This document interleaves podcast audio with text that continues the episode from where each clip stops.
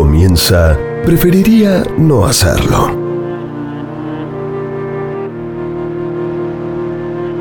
Fernanda Iglesias, Francisco Noriega, Eduardo Gutiérrez, Ariel Fiorenza, Martín Algueró, María de las Mercedes Laguna, Juana Rodríguez Simón, Gustavo Noriega. Son... Preferiría no hacerlo.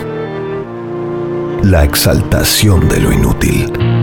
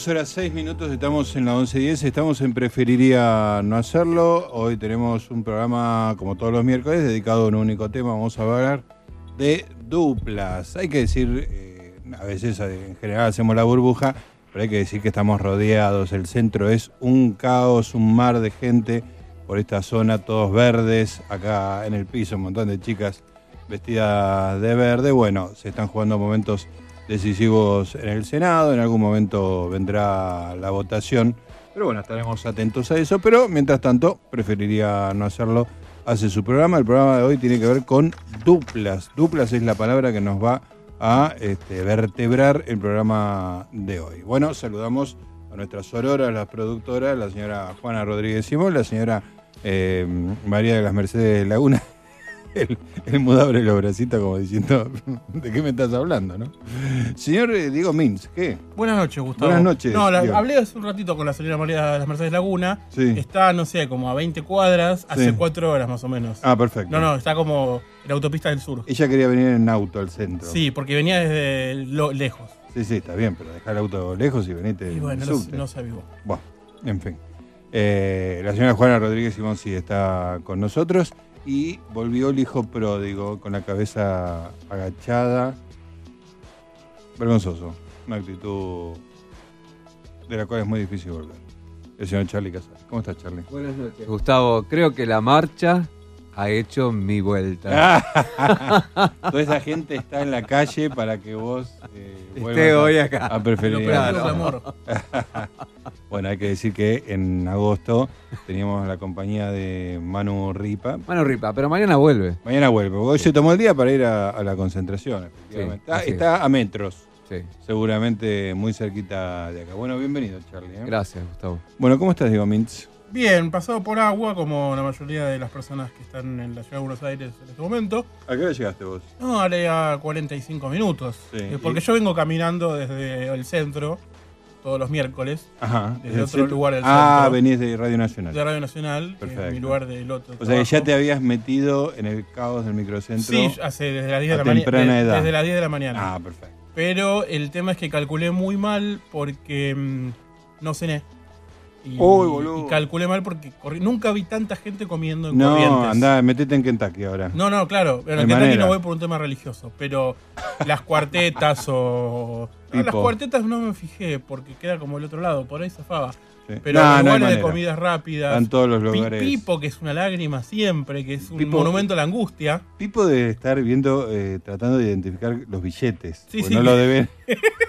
No, yo pienso, no, no les deben alcanzar los cubiertos a Pipo. En serio pienso. Es verdad, Pipo está siempre vacío. Es una lágrima. He comido cuando- más de una vez. Cuando yo trabajaba en Nacional, antes que eh, venir acá, cuando Sí. tenía un programa diario en Nacional, me- Cuando hacías todos los días lo que yo hago una vez por semana ahora. exactamente.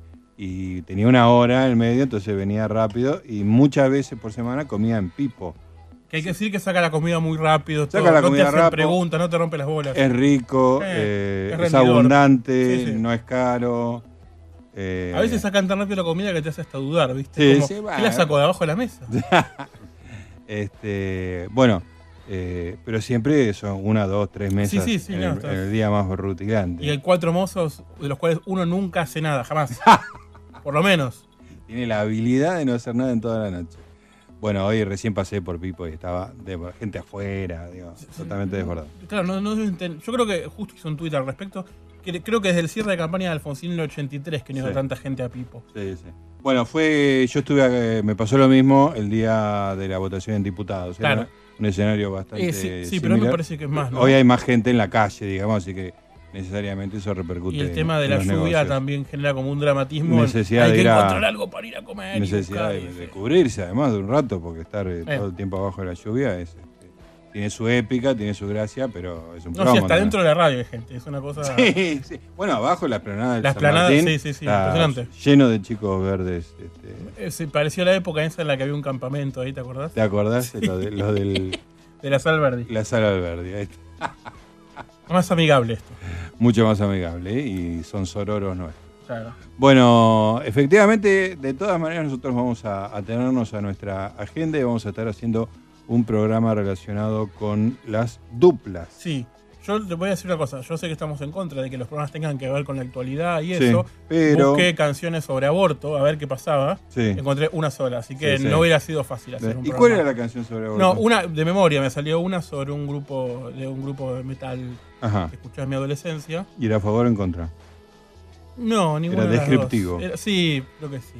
Era descriptivo. Y el Uno- hijo que mataban era el hijo de la bestia, 666. Puede ser, no, no, no era tan así, pero hablaba de un feto, no sé, no, es- eh, aparte es como... Che, qué lástima que no, no se pudo hacer, ¿eh? Bueno, no lo traigo.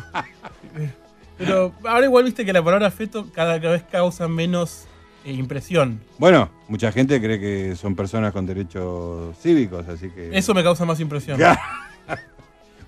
Deberían tener, deberían estar sentados acá a la Claro, mesa. a mí me causaba más me causaba menos impresión pensar que era algo que no tenía vida, Claro. algo que, Sí, y sí. que estaba muerto por ahí. Deberíamos tener una, una cuota inclusiva, tener algún columnista feto. Sí, de- yo conozco algunos, bueno, no voy a decir nada. Ahí está. Bueno, entramos de cabeza en el mal gusto. Sí. Muy bien, señores, ustedes se pueden comunicar con nosotros vía Twitter en arroba bajo norega arroba The Gods Report, arroba Casares Carlos 1. Y si quieren hablar por teléfono, Lo pueden hacer a través de la vía directa al 5371-4638. Nos dejan un mensajito grabado en 30 segundos con sus voces. O a través de la vía indirecta, el 5371-4600. Gustavo. muy bien. Entonces arrancamos, preferiría no hacer.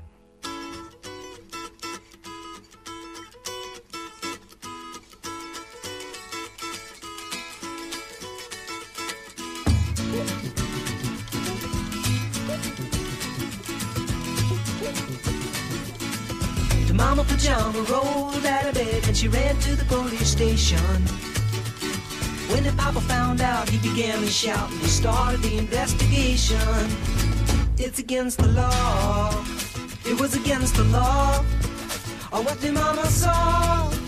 It was against the law. The mama looked down and spit on the ground every time my name gets mentioned. Papa said, Oh, if I get that boy, I'm gonna stick him in the house of detention. Well, I'm on my way. I don't know where I'm going. I'm on my way. I'm taking my time, but I don't know where. Goodbye to Rosie, the queen of Corona. See me and Julio down by the schoolyard. See me and Julio down by the schoolyard.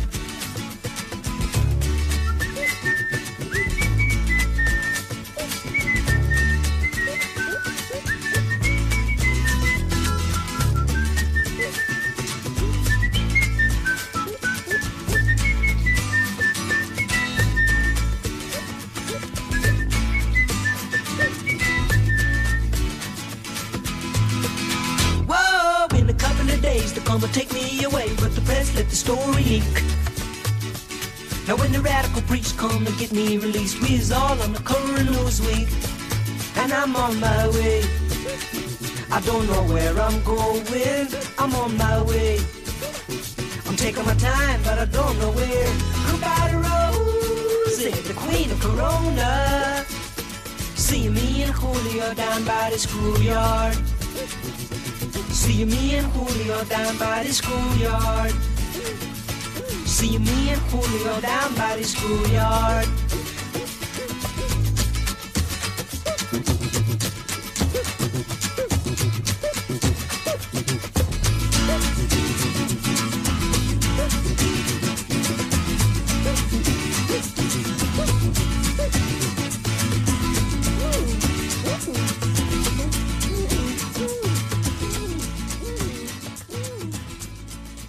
Sí, ese buscador de oro me engañó y luego fue a ver al magistrado para avisarle. El señor magistrado ya es bastante peligroso sin el poder del oro, pero seguramente va a exigir pruebas y yo tengo las pepitas. Debo encontrar a esa hermosa gitana antes que el gambusino lo haga. No, ella me conoce como Diego. Pero por si acaso fuera necesario ocultar mi identidad, tú vas a llevar la ropa del zorro. Sí, irás conmigo. El pastor dijo que es un jacal que está al pie de la montaña que semeja a una calavera. Ahí está la montaña. ¿Pero qué te pasa, Bernardo? ¿Te arrepientes de haber venido? ¿Dónde está tu espíritu aventurero? Vamos a buscar la casa de la bruja. ¿Qué querías ser cuando, cuando eras chico? ¿Te acordás? Como todo, como buen argentino, me gustaba el fútbol. Y todo lo que le, eh, le- a mi madre se, admi- le, eh, se admirase. Pero estaba con una raquetita de tenis porque el viejo laburaba en un club, en el Club Lavirón. Cuando quería, decía, me encantaría que puedas ser como tal persona o, o me gustaría que juegues a este deporte. El Club Lavirón es un club de tenis y remo. Y bueno, no tenía demasiada opción y bueno, me gustó el tenis, seguí con el tenis y, y gracias a Dios que jugué al tenis. Me indicaron el tenis. El tenis era lo mío. Me- él me había llevado a ver eh, un partido de fútbol y a mí no me gustó porque había malas palabras. La única la primera vez que escuché Pero inmediatamente que llegaban los chicos no me iba a jugar al fútbol. Claro, no te gustaba el ambiente, el clima. Yo vivía en el campo, no había nada. Tenía un caballo. Nadie en mi familia jugaba, era un deporte muy elitista en aquella época. sillaba este, don Juan.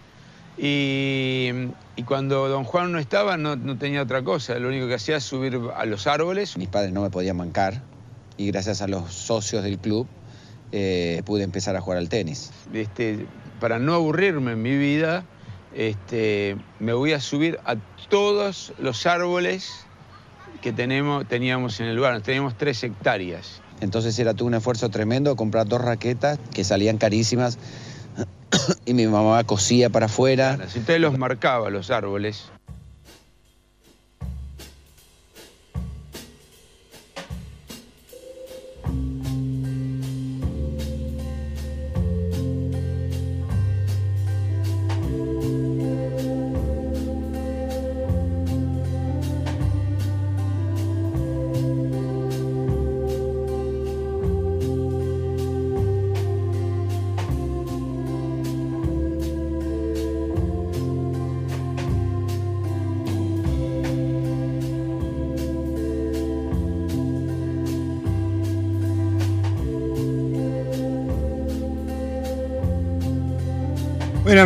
22 horas 19 minutos, 22 horas 5 de febrero. Muy bien.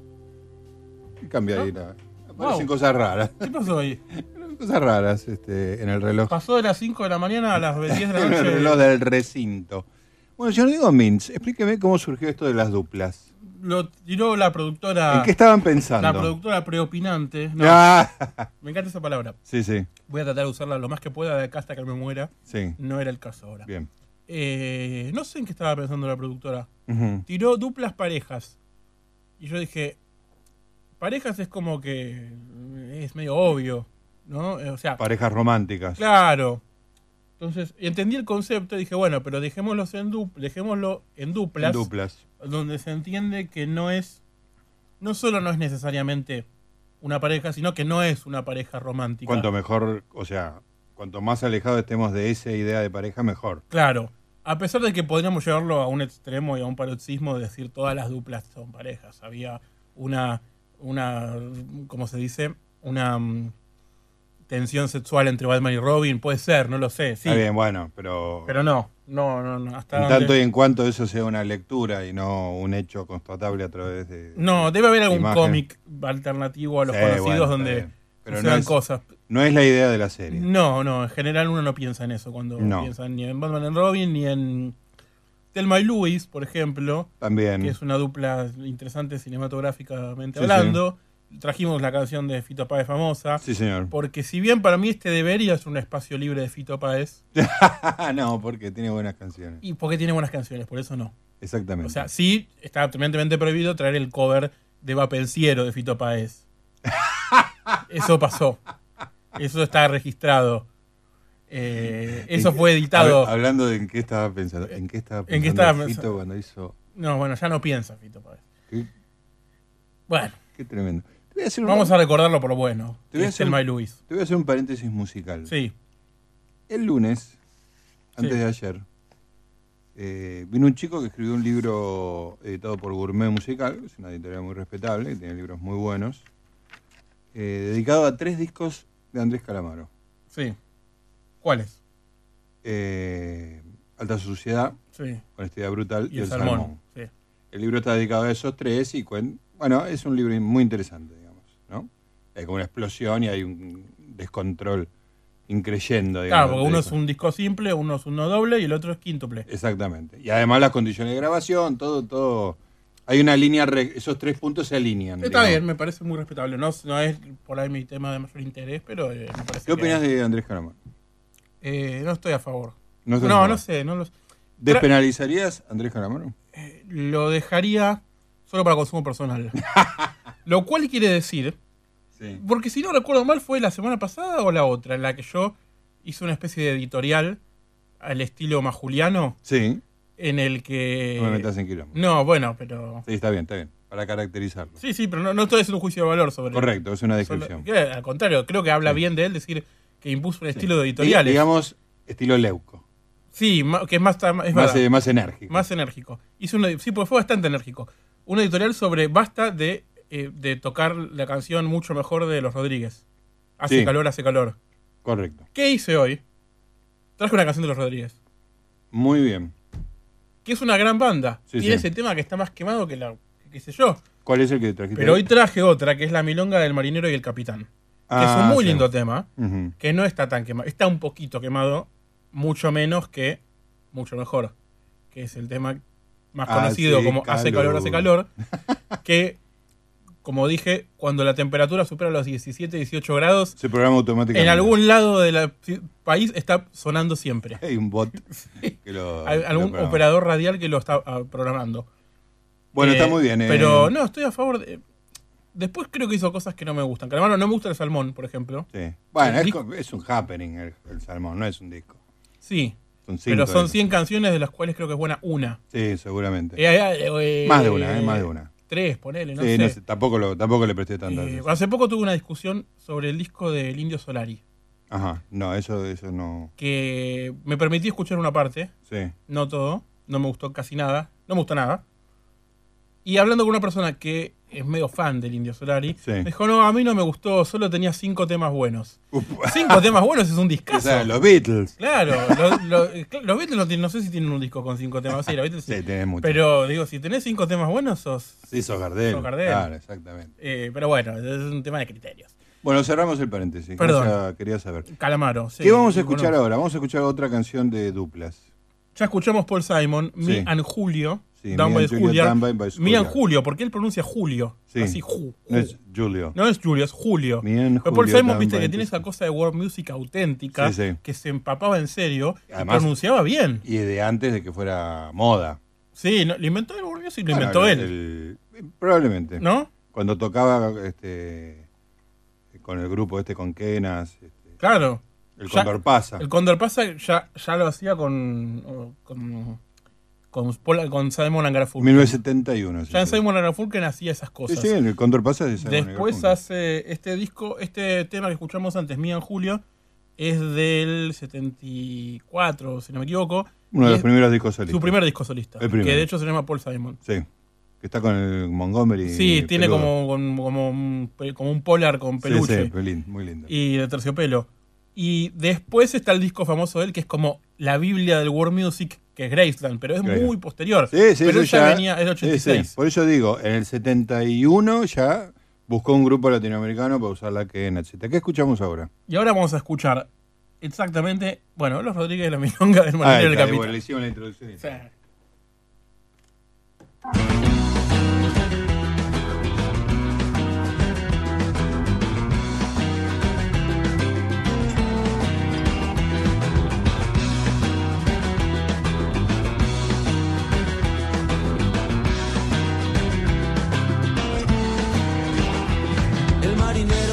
Capitán se reunieron en un bar y encargaron otra botella de ron. Ese sería el puerto final y lo fue tanto de verdad que bajo el mar ahora descansan juntos los dos. Fue por una rubia loca que bailaba se movía pero también que fue mirarla y fue perder todo por ese cuerpo y esa promesa.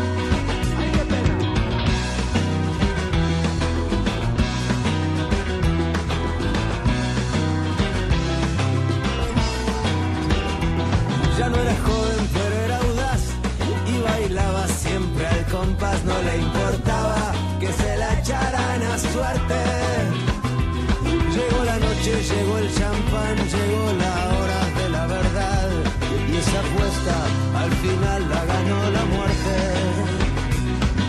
Fue por una rubia loca que bailaba sola hasta el amanecer. Y se movía, pero también que fue mirarla y fue perder. Todo por ese cuerpo y esa promesa.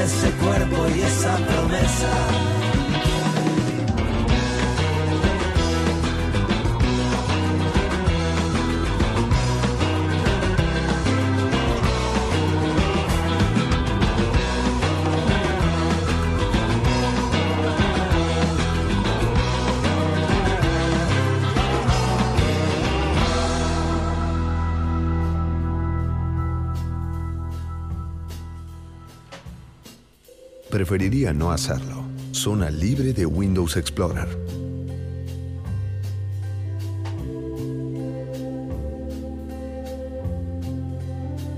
Muy bien, amiguitos, ahí estábamos escuchando a los Rodríguez. Hoy vamos a escuchar muchas, muchas canciones de duplas. El marinero y el, Y el capitán. y el capitán. Y una cosa inédita es que hoy vamos a escuchar por lo menos dos, y no sé si no tres, canciones en español. Opa. Cosa que no pasaba desde eh, 2017, Por decir algo. a principios. ¿Ya sucedió o...? Ha sucedido, pero poco. Poco, poco. Bueno, muy bien. Suena el teléfono de línea. Es una encuesta automatizada que, dicen, solo te robará unos pocos minutos. Preferiría no hacerlo.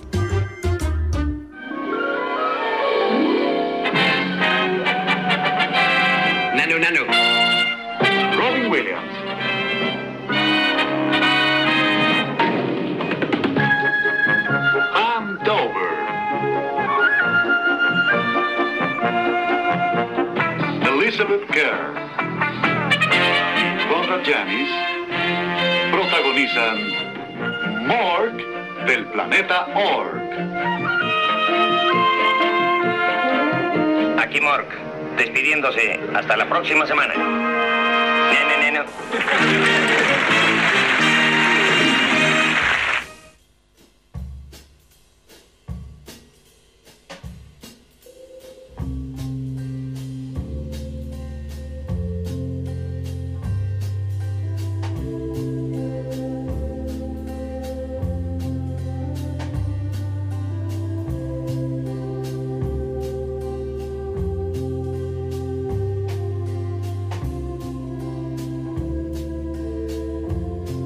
Amiguitos. eh, ¿Tenés alguna dupla favorita? Sí, A ver, yo sabía que venía esta pregunta. bien. Statler and Waldorf. Meme de Gustavo Pensando. Puse una foto de ellos hoy, hace media hora. Uh, por ahí no la vi. Los dos viejitos de los Muppets. ¡Ah!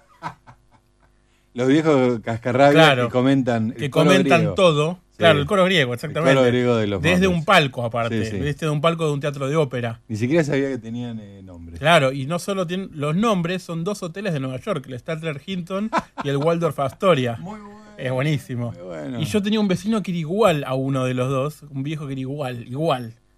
Entonces me causaba mucha gracia cuando los veía, pues este es igual al de acá al lado. El Muppet este, al Es muy- alto. em- es creo que es una de las frases que más dije en los últimos, no sé, 20 años. Ustedes son como los viejos de los Muppets. Sí. Se, aplica de Eh. manera extraordinaria. Y- No, pero son una figura extraordinaria, pues son dos viejos que miran de costado y se burlan de todo y no les importa un carajo de nadie. Exacto. Me acuerdo. Se putean, se llevan mal entre ellos también. a la obviamente. vez se ríen juntos de las mismas boludeces, pero después entre ellos se Se pelean. pelean. Este, Y completamente inseparables. No, Sí, no sí, existe no, uno no existe una, No hay una forma de uno sin el otro. Eh, escúchame, cuando Elías era chiquitito este, y descubrió los videos de YouTube, tuvimos que ver un millón de veces el video de Maná Maná de, Ah, de sí. los Muppets. Maná Maná. Tut, tut, Maná Maná. Y cuando termina, este, uno de los viejitos dice, The question is, who is Maná Maná? Y el otro dice, The question is, who cares? Eso es lo maravilloso, porque incluso están en el primer capítulo de los Muppets, que fue un piloto, Sí. como porque se hicieron dos pilotos que no se sabía después si iba a seguir o no. Claro. Que salió por ABC en el 71, ¿viste? Hace un millón de años. El Cuando- primero se llama. Cuando Simon y Garfunkel grababan El Claro, Pasa. exacto. Mirá las cosas que pasaban al mismo tiempo. El, el primer capítulo se llama, es como un especial, ¿no? Porque era como una cosa esporádica, no salía todo el tiempo. El primer capítulo se llama Sex and Violence. No sé por qué. Sex and Violence. Sí, sexo y violencia. No sé Que por no había ninguna de las dos no, cosas. ninguna de las dos cosas había en. Un violencia sí, pero, pero no mal, ¿no? Sí, sí, Y violencia lo- ellos tipo los tres chiflados, Claro, para, para la escala violencia es mentir, el Statler and Waldorf son violentos. Porque. lo- Claro. Hay violencia física. Sí, sí, porque ellos un poco se pegan entre ellos también. Claro. Pero mirá si, o sea, si son maravillosos los Muppets, ¿qué, por, qué, qué- por qué los amo tanto? Porque ya desde que empiezan existe ese sketch que está para burlarse de todo lo anterior que hicieron. Claro. O sea, es el programa con más humor eh, eh, propio, Sí, humor sí. de reírse de sí mismo, Y que arranca con, con un, la, men- la menor solemnidad posible. con un metaprograma, digamos, Claro. ¿no? que viene con el comentario dosado. Ya- ya- exactamente, ya no, no, no creo que lo hayan inventado eso, sí. pero lo adoptaron desde el minuto cero. Sí, sí, no es que lo inventaron, porque es un recurso que viene de Shakespeare casi. Sí, sí, sí. Pero, pero, Pero- es el- los primeros que lo aplican a un programa de chicos, digamos. En un programa de chicos que no era para tan chicos porque termina, siempre el programa termina eh, con estos dos viejos diciendo que todo lo que acaba de pasar es una mierda. Extraordinario. Bueno, recordad el nombre de los compañeros. Statler, Start, eh, eh, complicado de pronunciar para mí, Statler, Statler. Waldorf. Ah, Waldorf, claro. Waldorf es más fácil, pues es más, es más sí, conocido. el, el hotel Statler ya no sé si existe, de hecho. Ah, perfecto. Con ese nombre, el Waldorf Astoria todavía existe. Bueno, hace un rato hablábamos de Fito Páez y la canción de Telma y Luis. Correcto. Este, es un lindo tema, hay que Sí, decirlo. sí, sí. Tiene esa cinefilia un poco apolillada de Fito, ¿no? De enamorarse de una película. Y darle mal rosca. Sí, y que una película que por ahí no es tan buena como él pensaba. en No, momento. envejeció mal la parte, me Sí, parece, ¿no? Supongo que sí. Pero en ese momento ya te podías dar cuenta que había algo ahí Que medio- no funcionaba del medio todo. falopa. Pero era todavía no había terminado de refinar sus gustos chetos, este, ¿Fito? indies, claro. Entonces eso le, Todavía entusiasmaba. miraba cosas mainstream, ¿no? Claro, era, era una cosa muy intermedia. Después era más Jarmusch y qué sé yo, pero Todavía no, no, no imitaba a Almodóvar. todavía no invitaban a Almodóvar en sus películas. Sí. ¿Vos viste la película de Almodóvar? De Fito Páez. Vi la primera, no vi la que es. Las dos son, son copias de Almodóvar, pero la segunda es como directamente es un es casi un plagio, porque hasta los créditos son la misma Sí. tipografía. Sí, sí, sí. Es como. la- esa es de, de quién es el portalías. Esa no la vi. Vi la anterior, Vidas Robadas. Vidas robadas es la de la dictadura, Sí, el libro de Alan Powell. Cecilia Roth Sí, muy mala. y mm, Gael García Bernal. Sí, Primera vez que Gael García Bernal habla como argentino. sí. Con, Y fracasa. con- sí. Después fracasa cada vez menos. Claro. Nunca deja de fracasar. Sí, sí. A mí me cae bien igual Gael García Bernal, Sí, sí. pero esa película tiene muchos problemas. Para empezar, la dirige Fito Páez. Sí, pobre. A mí, eh, ¿de quién es el Portaligas? Me hizo un poco de gracia. Ah, bueno. Me hizo un po- Yo no la era tan desbordada que tenía, tenía, tenía su gracia. Era, digo, era una película irresponsable. O sea, este, era un tipo que no. no. Tomó Se- el cine como un hobby. Se sacó las ganas. Sacó las ganas, ¿viste? El cine requiere. Nadie puede decir que no sabe de cine, pero. Pero hacer una película es una cosa muy complicada, merece un respeto mayor. Pero Sí. es una película fresca y disparatada. Pero le Bueno, agradecemos que no volvió a intentarlo. gracias, Fito. Hay un mensaje recién, no sé si viste, de Enrique No. B, Sí, ¿qué dice Enrique? que nos dice, le voy a pedir disculpas, porque nos acaba de decir, fui y escuché Va Pensiero por Fito Paez. Esto no se los perdono. le voy a pedir disculpas. No es la primera vez que me pasa que menciono que hay una versión de Va Pensiero de Fito Paez y al rato me putean. Hay, eh, ese, ese disco de Fito Páez, que es un disco de covers. Un disco de covers de covers, imperdonables todos. Pero, pero covers, covers, o sea, Va Pensiero, No me quite paz. Sí, el mismo. Es- como... es tremendo. Es imparodiable, para Es empezar. i- imparodiable. Hay un disco de covers o reversiones que se llama Modi Pueblo, que es muy lindo, anterior a ese, porque tiene arreglos todo en cuerdas y arreglos de Gerardo Gandini, Ajá. que si le sacás la voz, habría que conseguir los masters sin la voz, porque sería hermoso, Sí. ¿no? Como ese disco sin voces. Bueno, vamos a escuchar eh, bueno. la balada de Telma y Luis. ¿Así se llama la balada? No, eh, mm, eh, dos días en la vida. Dos días en la vida.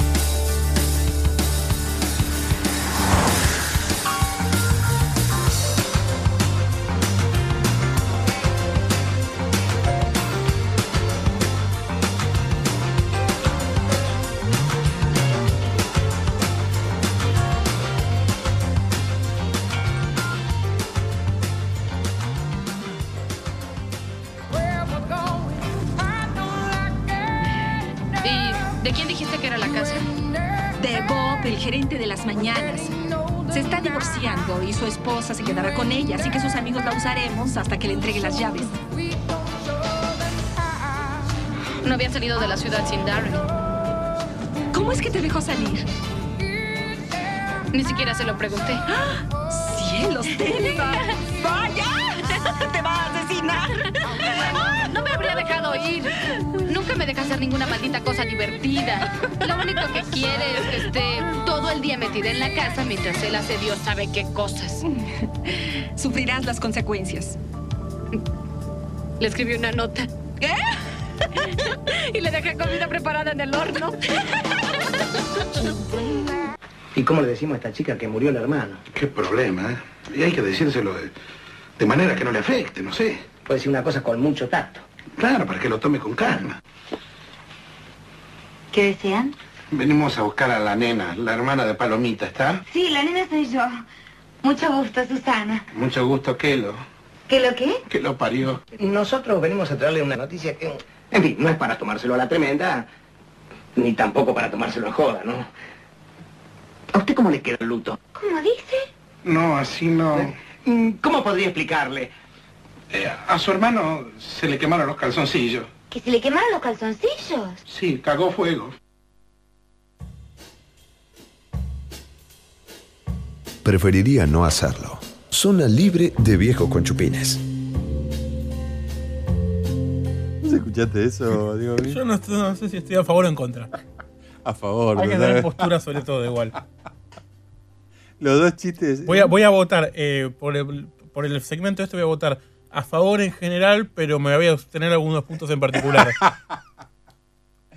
Increíble. Hay que decir que Olmedo y Porcel, que era la dupla que estábamos recordando en este caso, en televisión actuaban por separado, no hacían cosas juntos. Tal cual. Y en televisión eran buenos y en cine eran muy malos. Sí. En cine eran mal- bueno, porque hacían esto que estábamos hablando recién. eh, hacían cine con un desgano, un Pero también era, sacaban chorizos, ¿no? Porque hacían siete películas por año. No, además, eh, nunca las vi las películas, pero una vez en un micro vi una de esas. Creo que era la que hacen la colimba. Los- no sé cómo se llama. Los colimbas se divierten, no sé. Era claro, cuando veías cómo estaba construida la película, que ellos habían ido un día al rodaje. Claro. ¿Entendés? O sea, que habían hecho un montón de escenas ese día y nada más. Este, no, no, no, no tenían la idea. Era una serie de sketch muy, muy torpes, pero esta, esta idea de cómo le digo a una mujer que murió el hermano, el calzoncillo se prendió fuego, cagó fuego. Cagó fuego. Se le incendió el calzoncillo, cagó fuego. Tremendo, tremendo. Bueno, vamos a seguir escuchando música, vamos a seguir hablando de nuestras parejas favoritas. ¿Vos tenés pareja favorita?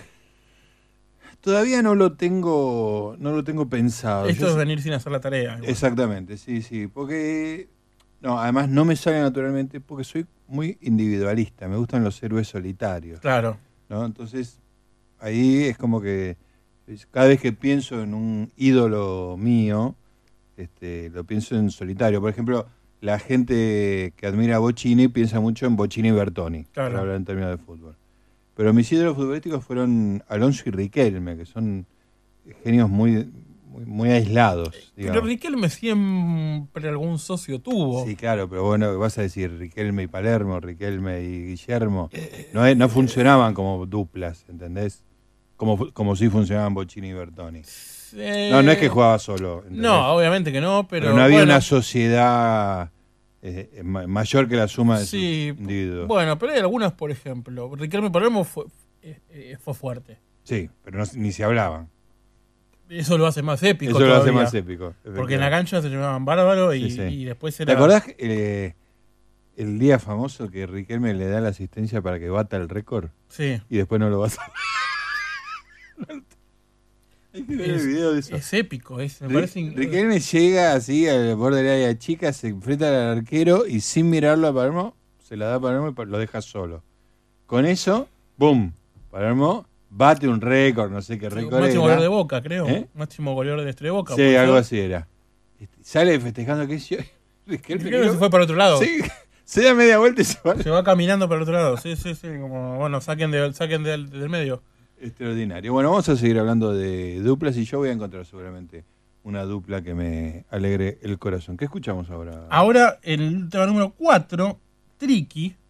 ¿Tricky? Tricky, que ¿El es un- 4 o el triqui? El tri- que es un cantante de trip hop muy Oh, importante. Estas cosas que me enchufan. Unas vos. cosas raras. Bonnie and Clyde se llama el tema. Ah, ¿y no es el tema de Serge Gainsbourg? Ese es el 5. Ah.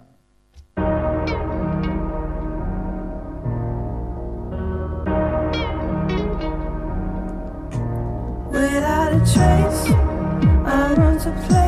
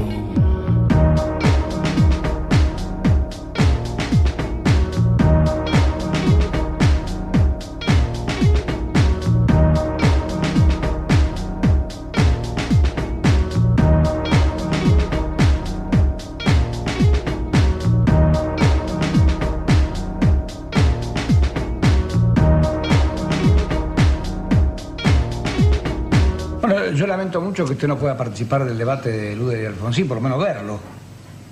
No se va a hacer. Bueno, en realidad eh, no se pierde mucho, porque ¿qué iban a discutir? Eh, usted es injusto. ¿Por qué injusto? ¿Cómo iba a discutir? Interesante hubiera sido que pudiera hacer el debate con nosotros. Recuerde usted que yo le insinué alguna vez sobre eso, porque entonces sí hay dos posiciones encontradas, diametralmente opuestas, y creo que eso sí valía la pena ante la opinión pública, decir, muy bien, señor, o toman ustedes esto o toman estos otros. Si el número cuenta, evidentemente nosotros probablemente estemos un poquito abajo, pero si cuentan las ideas, vamos a tener que rebajarnos nosotros para ponernos al nivel. Es buena la respuesta. Ahora, di- eh, ingeniero, usted las ideas las va a hacer valer en el Congreso. Usted va a llegar a la Cámara de Diputados. Eso depende de la ciudadanía, espero que sí. Van a romper, van a, van a cortarla. Espero que sí. Ingeniero. Hacen mal en cortarlo, ¿no? Porque de esa manera, de esa manera eh, no ayudan a la formación de un partido que hace falta en la República Argentina. La ausencia de ese partido en el pasado es una de las razones por las cuales se ha producido el movimiento pendular de eh, civiles a militares. Fíjese que la Constitución tiene mecanismos para los casos de emergencia. Va al gobierno a la Corte, la Corte llama a elecciones en 30 días y se le da a la ciudadanía la oportunidad de rectificarse. Pero si no hay un partido político que signifique algo distinto, ¿para qué llamar elecciones? Póngase en la situación del 24 de marzo del 76. el gobierno hubiera ido a la Corte. La Corte llama elecciones y que el peronismo estaba destruido. El radicalismo acababa de expresar por la boca del doctor Balbín que no tenía soluciones, ¿para qué llamar elecciones? Creo que la mentalidad republicana y liberal ha estado en falla con el país al no poder organizar, al no saber organizar en el pasado una fuerza republicana y liberal que ofrezca la gran alternativa. Yo he recogido muchas opiniones de gente que sin ser de su partido o apoyar a su partido, sin embargo reconoce que el ingeniero Sogaray en la Cámara de Diputados sería un aporte importante al debate público argentino. Para sacar a Bono. Para sacar a Bono. Usted en la Cámara es para sacar a Bono. Como en el Colón. Hay un poco de espíritu deportivo. No, no, Así que no, usted no. va a sacar mucho más votos como diputado que como candidato a Muy presidente. bien, Yo tengo acepto, una- yo- acepto el presagio. Yo tengo una tía mía que se llama Maruja que dice, por lo menos cuando esté el ingeniero Sogara y se discuta de economía, en una convocatoria cuando llaman a los ministros, ¿eh? no, no se podrá nadie dedicar al macaneo. Y mi tía sabe mucho. No nos vamos a perder eso.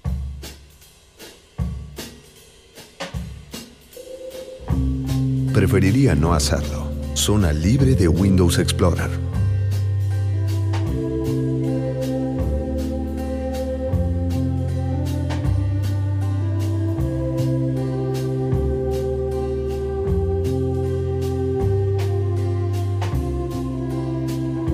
Muy bien, 22.57. Vos no habías nacido, digo Mintz, pero no sabés qué buena que era la dupla Neusta-Grondona.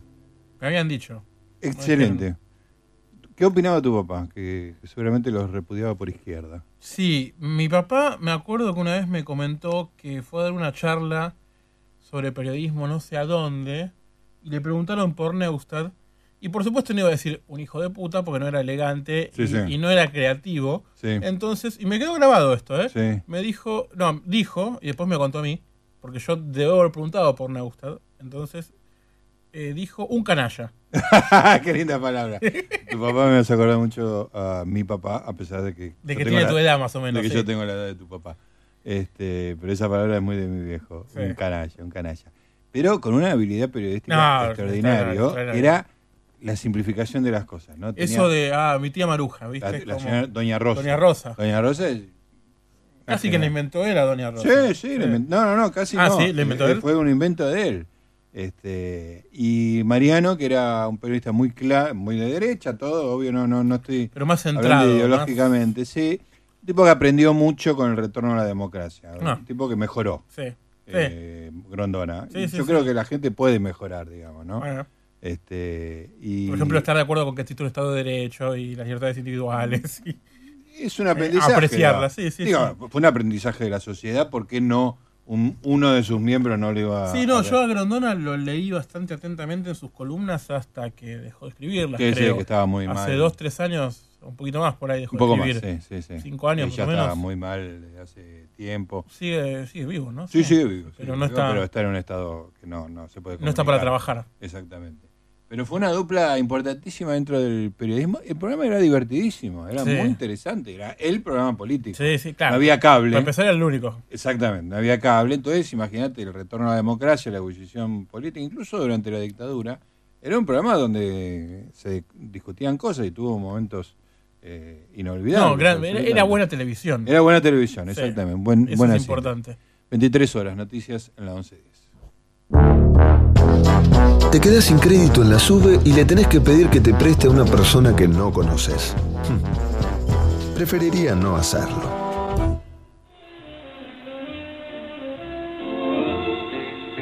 Estamos viendo Perdidos en la Noche, la película de Schlesinger que entra en su tramo final y Morelli no tiene el Oscar en la mano gratuitamente, No, no. porque está acunando un bebé, ¿no? Por Este algo lo tenés. es el tercer protagonista. Dustin Claro. Hoffman, maravilloso Raxo, patético Raxo. John Boyd, estupendo en su Joe también. Y después el señor Oscar, que coronó a la película, a su director y a otros rubros en el año 1969.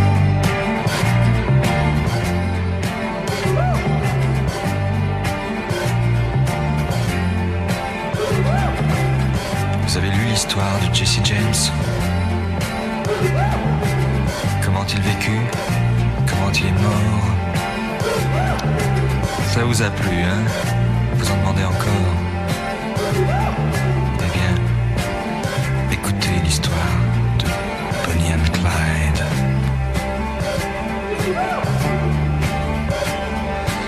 Alors voilà, Clyde a une petite amie. Elle est belle et son prénom c'est Bonnie. À eux deux, ils forment le gang Barrow. Bonnie Parker. est Clyde Barrow. Bonnie and Clyde. Bonnie and Clyde. Moi, lorsque j'ai connu Clyde autrefois, c'était un gars loyal, honnête et droit. Il faut croire que c'est la société m'a définitivement abîmé. Bonnie and Clyde. Bonnie and Clyde. Qu'est-ce qu'on n'a pas écrit sur elle et moi? On prétend que nous tuons de sang-froid. C'est pas drôle, mais on est bien obligé. De faire taire celui qui se met à gueuler. Bonnie and Clyde. Bonnie and Clyde. Chaque fois qu'un policeman se fait buter, Qu'un garage ou qu'une banque se fait braquer. Pour la police, ça ne fait pas de mystère. C'est signé Clyde Barrow, Bonnie Parker. Bonnie and Clyde. Bonnie and Clyde. maintenant, chaque fois qu'on essaie de se ranger, de s'installer tranquille dans un meublé.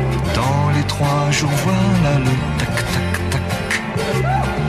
Des mitraillettes qui reviennent à l'attaque. Bonnie and Clyde. Bonnie and Clyde.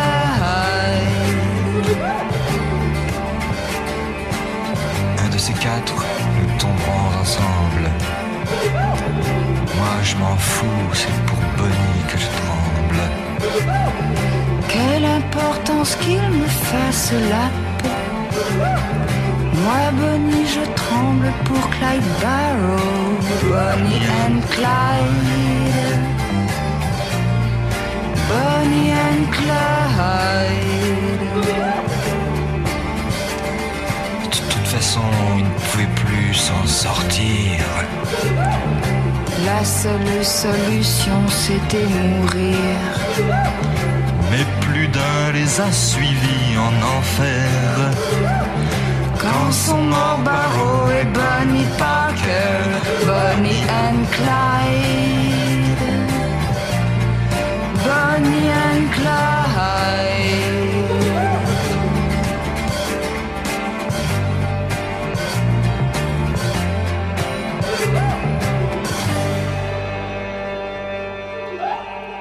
Que la amistad, la amistad este, no necesita frecuencia. El amor sí, pero la amistad, y sobre todo la amistad de hermanos, no. Puede prescindir de la frecuencia, de la frecuentación. Una de las en cambio, el cosas- amor no, el amor está lleno de ansiedades, de dudas, un día de ausencia puede ser terrible, pero yo tengo amigos íntimos a quienes veo, diremos, tres o cuatro veces al año, y a otros ya no los veo porque se han muerto ya.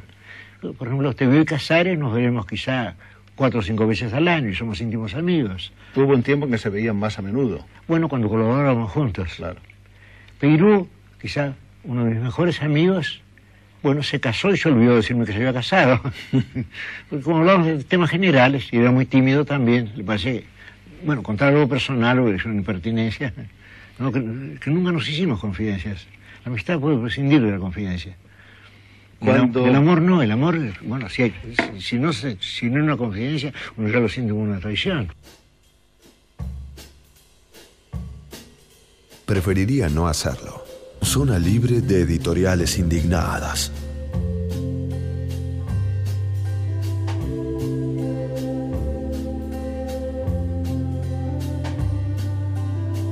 Muy bien, amiguetes, 23.11. Venimos de escuchar dos, dos parejas eh, Serge Gainsbourg estaba haciendo Bonnie and Clyde, que es una pareja de gángsters Sí. muy, muy famosa. Que cuenta, a pesar de que eran pareja, Sí. cuenta como dupla. Sí. Porque era una dupla criminal. Sí, sí, O sea, absolutamente. No, era- es una dupla. Es una dupla. histórica. El tema de que haya una ¿Te relación sentimental entre ellos es, eh, casualidad. ¿Había algún tipo de disfunción sexual por parte de Clay Farrow? No conozco tanto la historia. Fíjate. Lo voy, a, búscala. lo voy a investigar. Te pido por favor. Bueno, lo interesante es que era Serge Gainsbourg con Brigitte Bardot y Serge Gainsbourg en su larga carrera, que tenía can- canciones absolutamente geniales, esta es una canción genial de él, eh, hizo duplas, muchas duplas con sus minitas, Sí. que eran todas unas bestias tremendas. Sí. Esta era Brigitte Bardot. Que no era gran cantante, pero. pero Era Brigitte Bardot. No era importante eso. Period. No, ninguna era una gran cantante. No.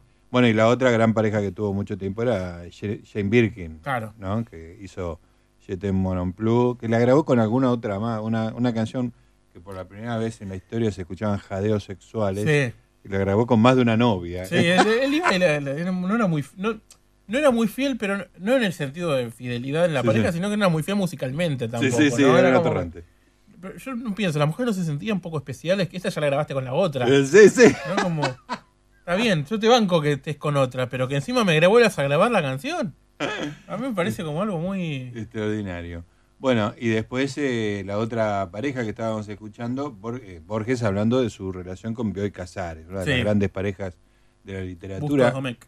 Eh, hicieron justo juntos Bustos Domecq, pero yo creo que la cumbre de su relación está en el libro Borges y Bioy. Borges y Bioy, que bien podría llamarse Cena Borges en casa, algo Claro. así, era la frase que se repite una y otra vez en las Que entradas del diario. Transcribe en ese, mm, en ese, en ese libro, Bioy transcribe una poesía que le manda a Borges escrita, que Borges tenía una gran fascinación por la poesía guarra, digamos, ¿no? Ah, le gustaban los... Le las- gustaba- y había uno que no me puedo acordar el nombre del autor ahora, te lo voy a Sí. buscar, pero que reza, y Borges le mandaba cartas con esta frase. Ah, Bioy A Casares. Bioy Casares, la mujer de Pérez y sus hijas, comunican al público y al clero que han abierto un taller de chupar pijas en la calle Santiago del Estero.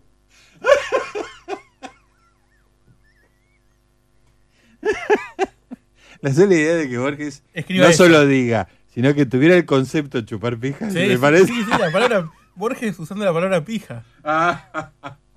Bueno, eh, Hace poco una, una claro, de Peikovic. falleció nuestro amigo Esteban Peikovic, que eh, tenía esa anécdota extraordinaria que lo llevó a, a Borges a hacer pis, Sí. este, pues, lo ayudó, digamos, a llevarlo a un baño, en alguna biblioteca, en algún lugar de conferencias, y ahí se dio un diálogo también acerca de cómo se decía en inglés. ¿Usted conoce al, al escritor John Birch y Peikovic le dijo, sí, creo que lo he sentido nombrar. No, Peikovic, John Birch es como le dicen los ingleses a la pija. Me lo imagino balbuceante. Y después otra cosa que me volvió loco fue la, la- la- lo que cuenta él de la amistad, que es hermoso, Sí. eso que dice que la amistad del hombre no necesita la frecuencia. ¿no? Claro, eso es extraordinario. Este, que, que, que, que Bioy se veían cuatro o cinco veces por año en esa época de su vida y que no era importante. Y dice del amigo ese que se había casado y no se lo había contado. Dice, claro, como siempre hablamos cosas generales. Era muy tímido y no me lo dijo. Claro, arrancaban con. Estuve leyendo a Swedenborg. ¿viste? Claro, no, sí, había, había otros temas para... El, el- el detalle de que se había casado Era- no era pasó largo de la, de la conversación.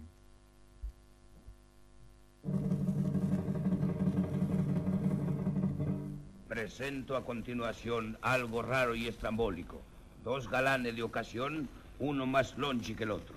¿Qué habrá pensado ese idiota que me va a tener plantada? Dijo que a las seis clavadas ya se encontraría aquí y aún no le veo el pelo. ¿Crea que yo me consuelo solamente que esperando? Ya me la voy tomando. Yo no aguanto más las demora. Conmigo no jugará. Pero ya me cansé de esperar casi, casi media hora. Hoy buenas tardes, señora. Las buenas tardes te doy. Me alegro, pues yo ya me voy. La entrevista ha terminado. Si yo recién he llegado y usted ya se quiere ir. Más tarde no pude venir. Discúlpeme si es temprano. ¿Cómo dice que es temprano si media hora esperé? No importa qué vamos a hacer si han visto cosas peores. Bueno, si va a hablarme de amores, ya es hora. Apúrese. No se apure, cármese. Mamma mía, qué emoción. Pronto la declaración. Sí, señorita, ¿Qué? nada. ¿Cómo nada? Digo que si usted nada, Nada. yo nada tampoco. Se- señorita, ¿Qué? No me diga que espérese, qué cosa bárbara, qué nerviosa. Pero no es para menos la cosa, todavía no dijo nada. Sí, eh, señorita, ¿Qué hay? naranja al Paraguay. ¿De qué se ríe? De mí mismo, qué sonso que somos la mujer. ¿Y nosotros los hombres? bueno, diga de una vez. Sí, señorita, desde el día que te vi, estoy loco por su amor. Si usted me dice que is, no habré pasado por Gil. Pero saré un longipietro si usted me dice que om. ¿Y usted está decidido de ir derecho al casorio? Lo juro por mi velorio que siempre les haré infiel. Dígame, ¿usted no es casado? No, no, ¿Es soltero? no, tampoco. ¿Cómo tampoco es viudo? No, no, ¿Es divorciado? no, no, no. ¿Qué es entonces? Aprendizaste.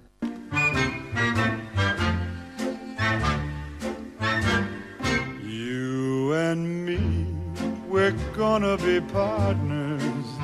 You and me, we're gonna be pals. You and me, we'll do and dare alike. We'll share what there's to share alike.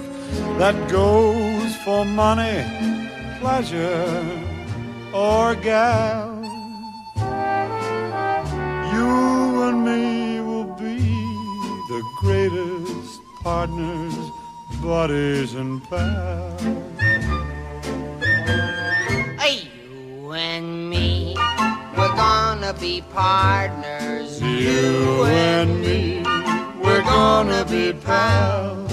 You and me, when other friendships fail, we'll still be on that long, long trail that leads up to those pearly corrals up in the sky.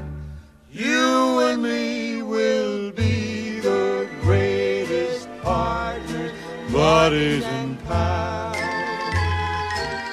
You and me will be the greatest partners, buddies and pals.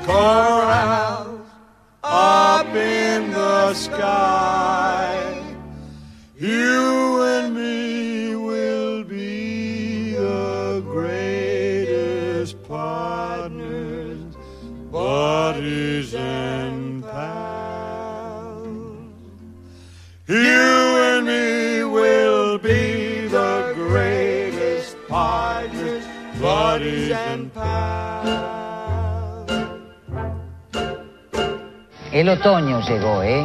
No el verano, yo para que lo tengas clarito. Está bien. No. Otoño significa frío, yo sé que no nos ya- está ayudando. Desde ya muy superior a lo de ayer.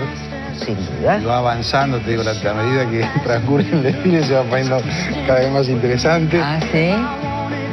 Claro, ¿sabes lo que pasa? Las transparencias se usan también en otoño y en invierno. Creo que valía la pena pasarlo de ayer para. Comparar con lo de hoy. Totalmente. Claro. Yo diría que yo sé cuál va a ser el éxito, ¿no? Preferiría no hacerlo. Zona libre de bocinazos.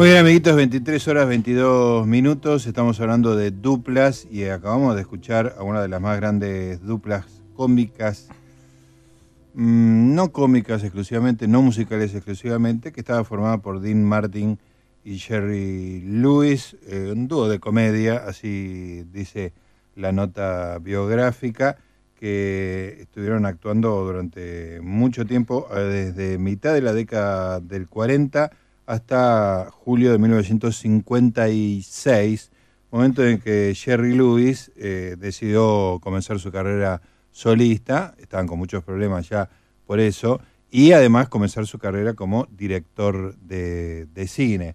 Esta dupla tenía una cosa interesante que era dos roles bien diferenciados, que era el galán, que era Sí, Dean Martin. Martin, y el otro que era el, el- el nabo. payaso, ¿no? El nabo. Y después en las películas, este, Jerry Lewis hace su carrera solista, y en las películas, el mismo Jerry Lewis hace los dos papeles, como por ejemplo The Nutty Professor, el profesor chiflado, que es una reversión de Jekyll and Hyde, donde es justamente el uno y el otro, pero Claro. ahora solamente unidos en una misma persona. Después de muchos años se volvieron a juntar, hicieron un, apareció en un show, en los últimos 15 minutos de un show de Dean Martin apareció Jerry Lewis, habían estado mucho tiempo sin hablarse Oh. directamente. Esos 10 años en que fueron pareja cómica, eh, tuvieron un éxito descomunal. Empezaron en un club y terminaron que llegó un momento que no podían salir a la calle porque estaban en un hotel y la, la calle estaba absolutamente rodeada de gente. Claro. No había forma de salir a la calle. Y de, digamos, desde el desconocimiento hasta ser estrellas juntos. Juntos esos 10 años arrancan en el 46, Jerry Lewis no era absolutamente nadie, Dean Martin ya era un cantante, digamos, este, pero Jerry Lewis no, no existía. Claro. Entonces empezaron con uno que sé yo, lo fueron puliendo con el tiempo, estaba el tema eh, de que Jerry Lewis tenía esa gracia física, Sí. este, ese personaje un poco tonto y que le interrumpía constantemente a Dean Martin, que era serio y que decía, bueno, ese, ese juego de opuestos funcionaba muy bien y después, este, bueno, el genio de Jerry Lewis lo llevó para su propio lado, digamos, ¿no? para su cosecha. Vamos a escuchar una canción más antes de irnos a las noticias, digo, Mintz. Vamos a escuchar, eh, bueno, en- siguiendo en el género, Sí. acá está solo, pero pareja con Ginger Rogers. Ah, ¿Qué te dice? Fred Astaire. Fred Astaire. De la- vamos por la versión original de esta. Sí. Shall We Dance de los Gershwin. Otra pareja importante de Sí. Let's call the whole thing off. Extraordinario.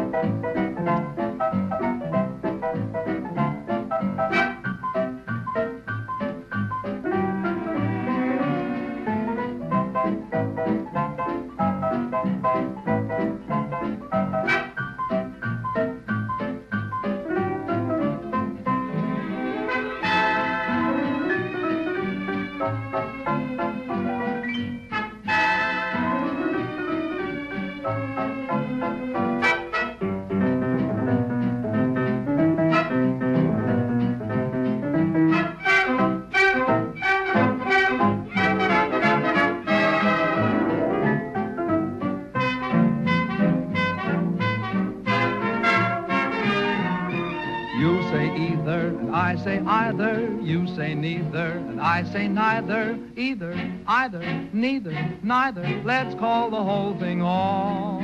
You like potato, and I like patata. You like tomato, and I like tomato. Potato, patata, tomato, tomato. Let's call the whole thing off.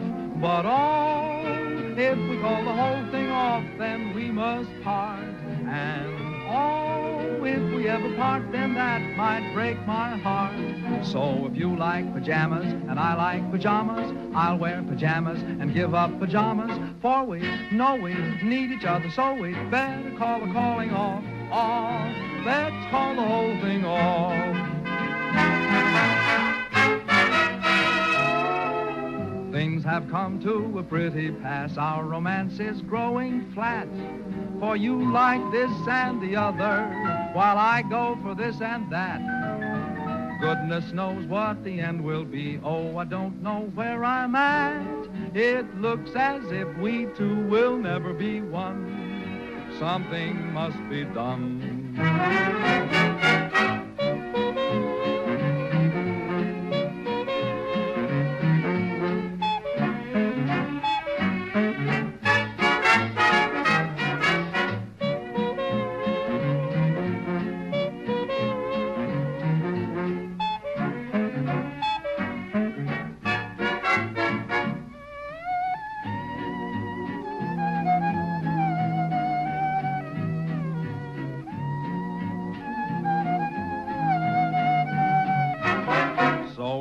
Like oysters and I like oysters, I'll take oysters and give up oysters. For we know we need each other, so we better call the calling off. off. Let's call the whole thing off.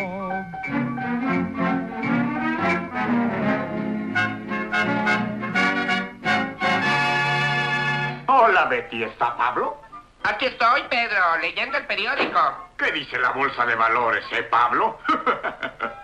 No sé, porque estoy leyendo la sección de oferta de empleos. ¿Estás buscando otro empleo? Sí, ya me estoy cansando del que tengo actualmente. No me digas. ¿Tú también? ¿Cómo dices, Pedro? Escúchame, enano. Mientras trabajemos para otra persona, nunca saldremos de perico perro.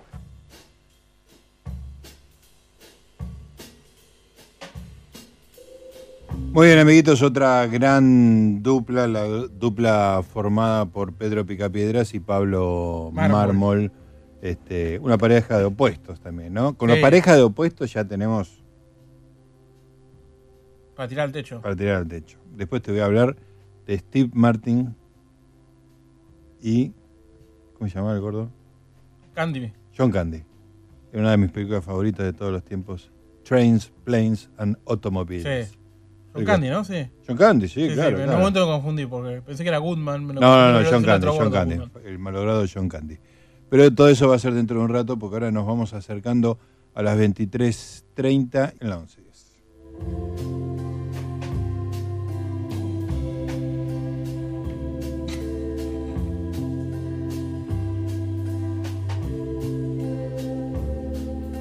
Lo que, mirá lo que- lo que hizo Tarico.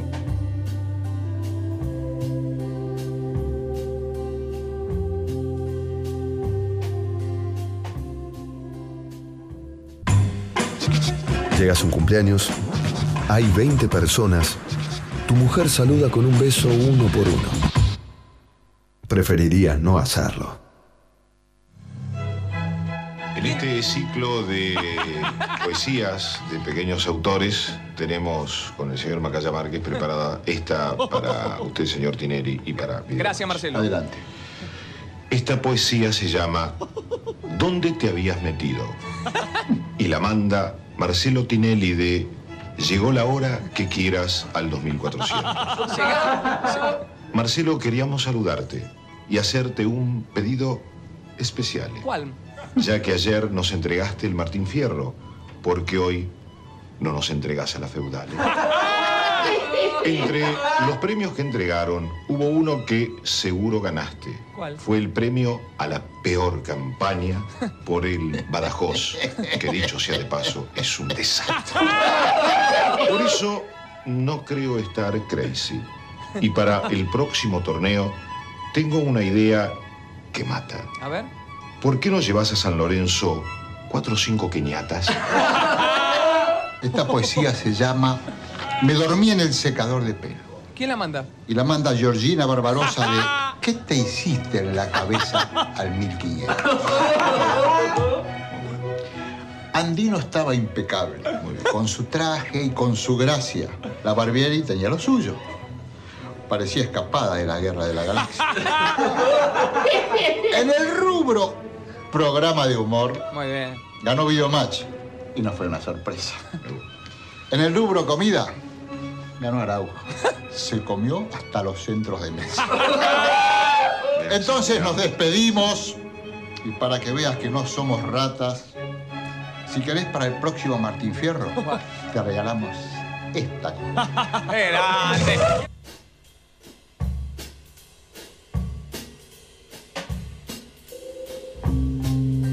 Preferiría no hacerlo. Zona libre de bebés que lloran en el cine.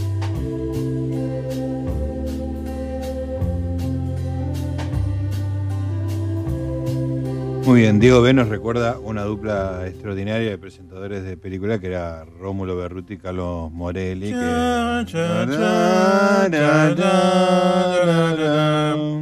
Bueno, con la música de Marcón era, ¿no? Sí. La música de Nino Rota. Correcto. Eh, era, era extraordinario, yo lo- los veía, era muy graciosa esa dupla.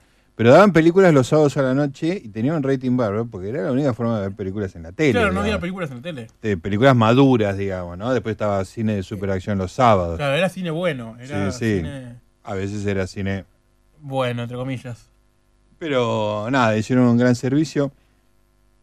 Lo tuvimos acá, Rómulo Berruti, muy simpático, ¿eh? un tipo absolutamente encantador y que Sí. te habla de esa época con mucho, mucho cariño.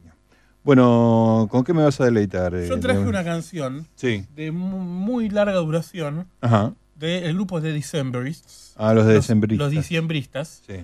Eh, acá ¿Ya, pasaste un diciembrista? He pasado, Me que sí. he pasado.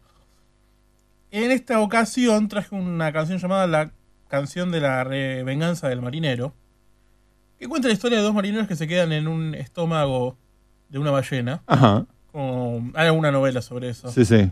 Eh, en este caso, voy a, voy a leer la letra, porque es larga la canción. sí. ¿Este- ¿Esta escena no pasa en, en Pinocho?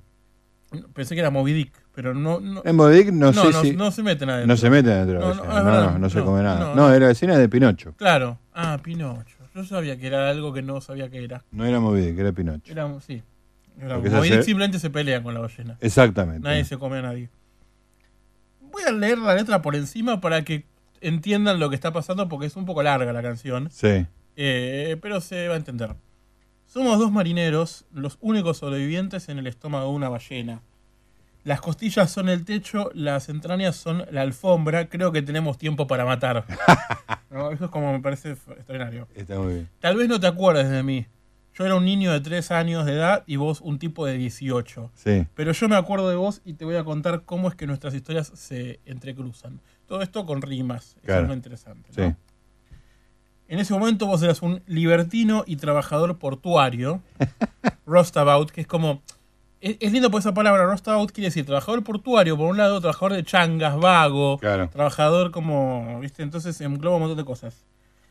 Y gastabas todo tu dinero en putas y galgos. Sí. Tenías un aire encantador, barato, pero. pero elegante, que mi, mi, mi madre viuda encontró tan tierno. Entonces te metió en casa con las sábanas aún calientes de, de- de- de mi padre, sería, y ahora llenas de suciedad y enfermedades.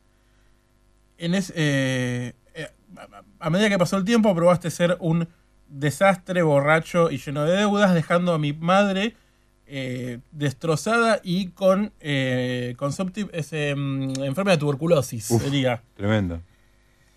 Luego desapareciste y lo único que nos dejaste fueron las deudas del juego. Así que el magistrado reclamó nuestra pequeña casa y mi madre se volvió loca.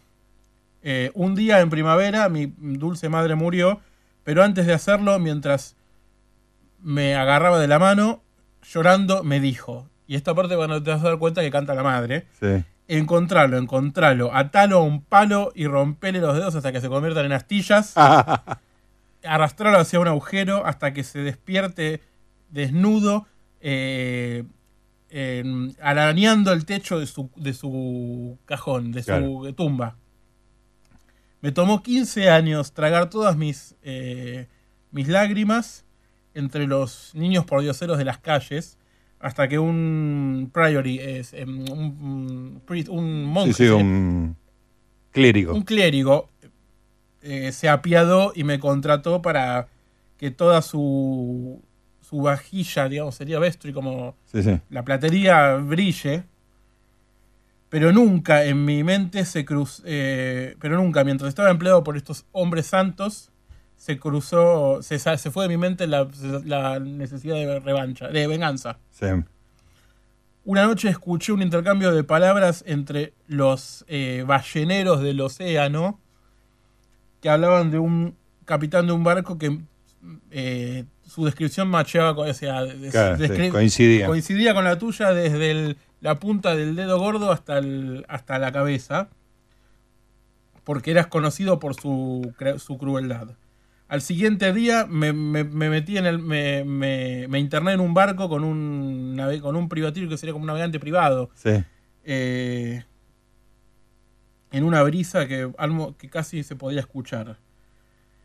Y ahí viene de vuelta la madre diciendo de encontrarlo, encontrarlo, Claro, atarlo a un palo. La misión, la misión. A- encontrarlo, encontrarlo, atarlo a un palo. En la, en la brisa él podía escuchar esto de la madre. Claro, atarlo, que- encontrar, astillarle atar un palo, dedos. que los dedos se conviertan en astillas, arrastrólo hasta un agujero hasta que se despierte desnudo, arañando el techo de su tumba. Es básicamente lo que dice la madre. Sí, sí. En una voz muy dulce, se van a dar cuenta. Y después, bueno, hay un- la madre sigue, hay una cosa que quiero decirte, mientras estás en, en- en tu camino en el mar, tu madre siempre va a estar eh, mirando, velando por vos, mientras vengas a este eh, Wicked Deed, sería como... Este, Sí, maldito. Sí, este maldito. Entonces, una, mm, en una noche te teníamos en la mira, él estaba en otro barco, pues lo explico, después de 20 meses eh, De navegar. eh, de navegar buscándolo eh, por el mar, eh, yo estaba limpiando mis, mis espadas, como para ir a...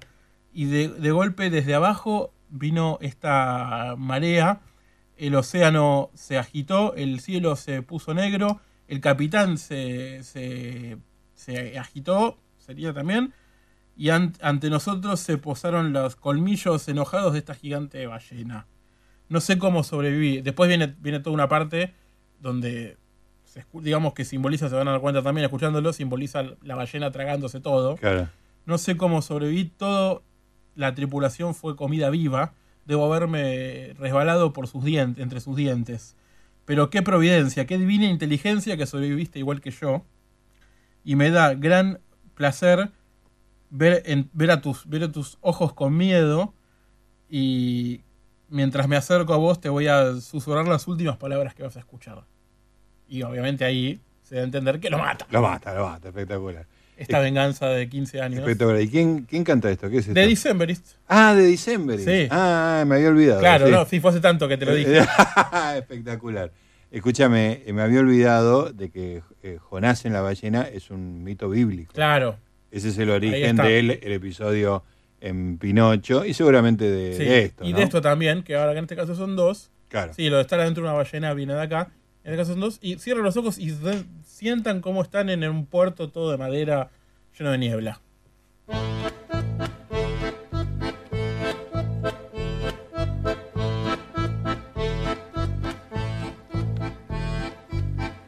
We are two mariners, a ship's sole survivors in this belly of a whale. Its ribs are ceiling beams, its guts are carpeting. I guess we have some time to kill. You may not remember me, I was a child of three, and you a lad of eighteen. But I remember you, and I will relate to you how our history's in a weave. At the time,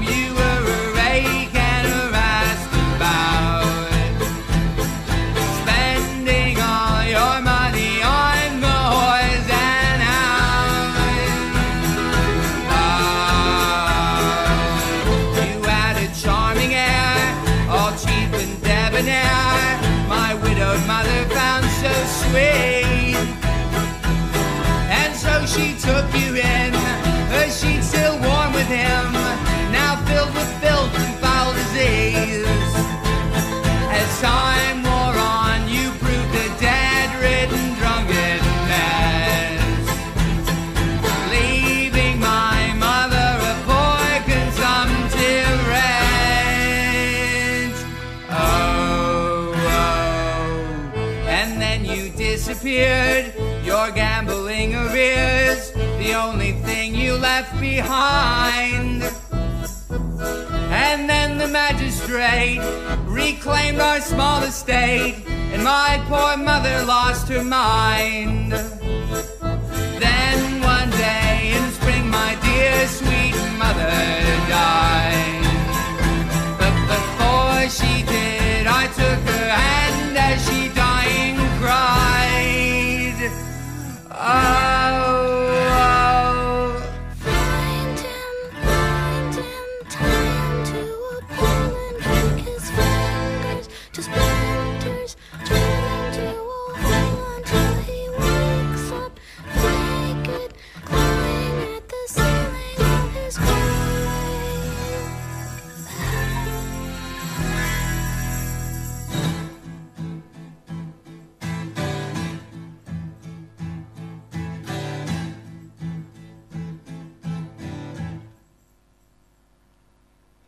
It took me 15 years to swallow all my tears among the urchins in the street.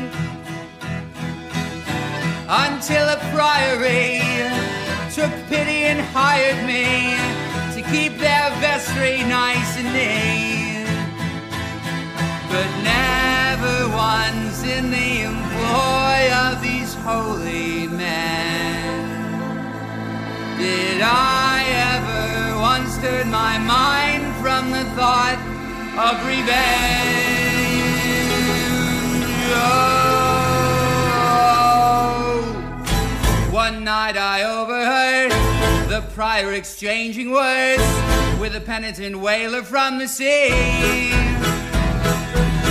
The captain of his ship, who matched you toe to tip, was known for one cruelty.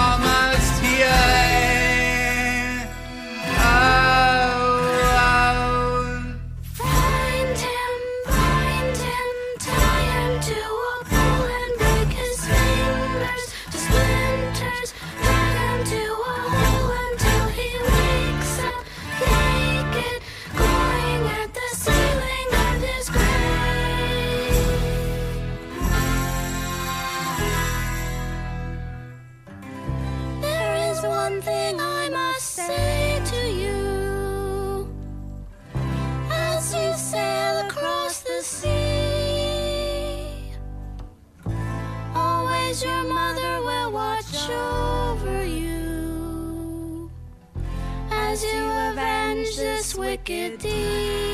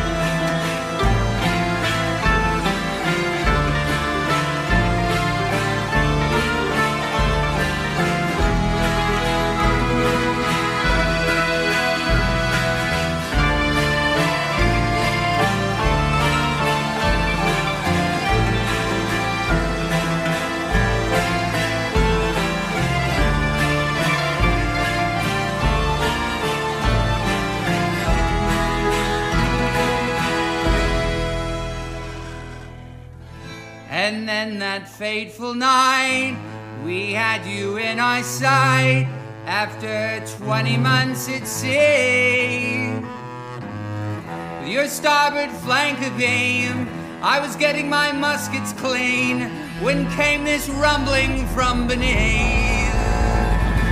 The ocean shook, the sky went black,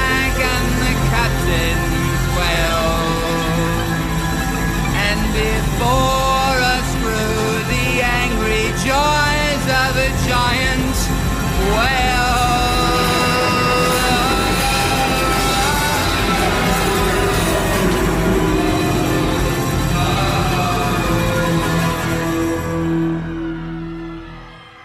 Don't know how I survived.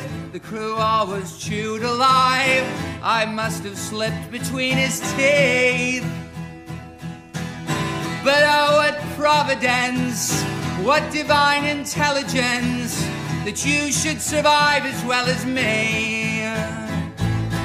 It gives my heart great joy to see your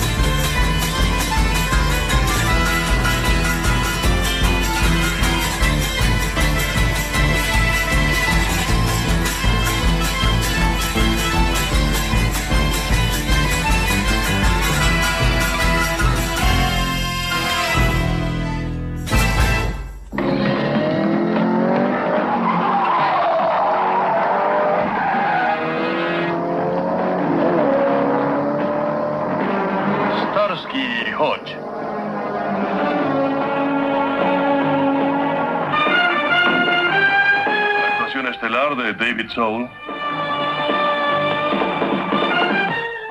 Paul Michael Glazer. Y con ellos, Antonio Fargas como Hoggy Bear. Y Bernie Hamilton.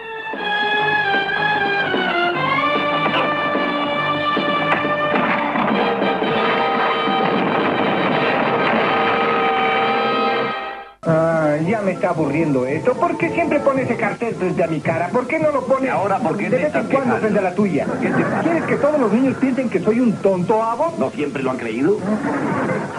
Basta, no me hagas esas preguntas. Pregúntame algo sensato que pueda contestar. ¿A qué no contestas? Pregúntame. ¿Lo vas a contestar? Muy bien, digamos que tienes 40 años. ¿Qué no Tú tienes? tienes 40 No años. tengo 40 años, tengo menos edad. Tú tienes 40 años y estás enamorado de una chica que tiene 10 años. Esto va a ser el acabose. Bien, déjame que termine, ¿quieres? Ya sé dónde voy a terminar. Espera, Lu, olvida eso. Está bien, tienes 40 y ella tiene 10. Eres cuatro veces mayor. ¿Te podrías casar con ella? Solo que estuviera loco. ¿Quieres hacer el favor de callarte un minuto? Preferiría no hacerlo. Zona libre de letra chica en el contrato.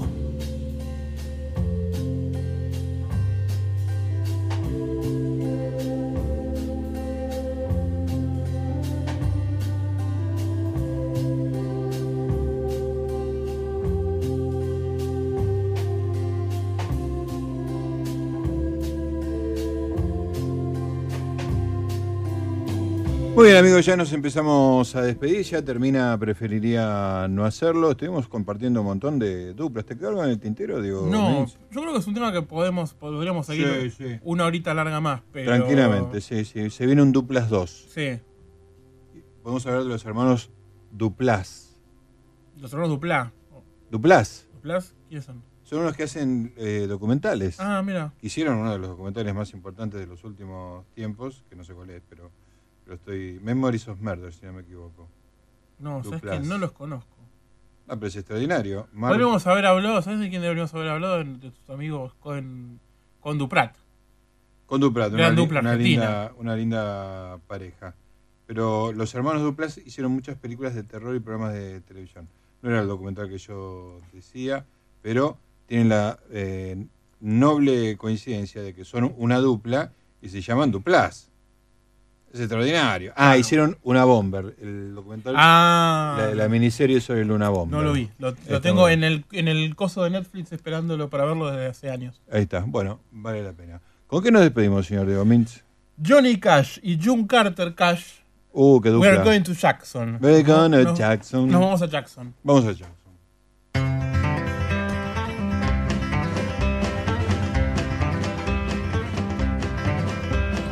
We got married in a fever, hotter than a pepper sprout. We've been talking about Jackson ever since the fire went out. I'm going to Jackson. I'm gonna mess around. Yeah, I'm going to Jackson. Look out, Jackson Town. We'll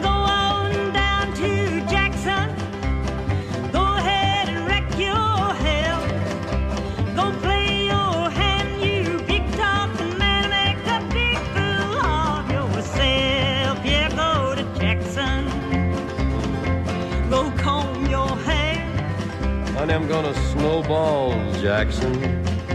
See if I can. When I breeze into that city, people gonna stoop and bow. Muy bien, amiguitos, con esta dupla hermosa se retira esta dupla hermosa y hay otras duplas hermosas. Está la señora Valeria Liboreiro y eh, Juana. No, no hay nadie más del equipo de la trasnoche. Está Juana Rodríguez Simón. Esa sí que es una dupla, ¿eh? Juana y Mechi. Saludamos eh, al señor Eduardo Gutiérrez, a Charlie Casares, que estuvo muy activo en el día de hoy. Ah, tal vez no, no acá, pero. Sí, sí, digo, no, yo no dije que fuera acá, que estuvo muy activo. Bueno, y esta dupla espectacular, eh, Diego Minch y Gustavo Podríamos Noriega. hacer un programa de radio nosotros. Exactamente, todos los miércoles y con una unidad temática, ¿cómo lo ves? Sí, traemos música. Ahí está, el miércoles que viene empezamos. Señores, nos reencontramos mañana a las 22 horas para hacer. Preferiría no hacerlo. ¡Chao! When I breeze into that city, people gonna stoop and bow. Ah. All them women gonna make me teach them what they don't know how. I'm going to Jackson. You turn loose of my coat, cause I'm going to Jackson. Goodbye, that's all she wrote. But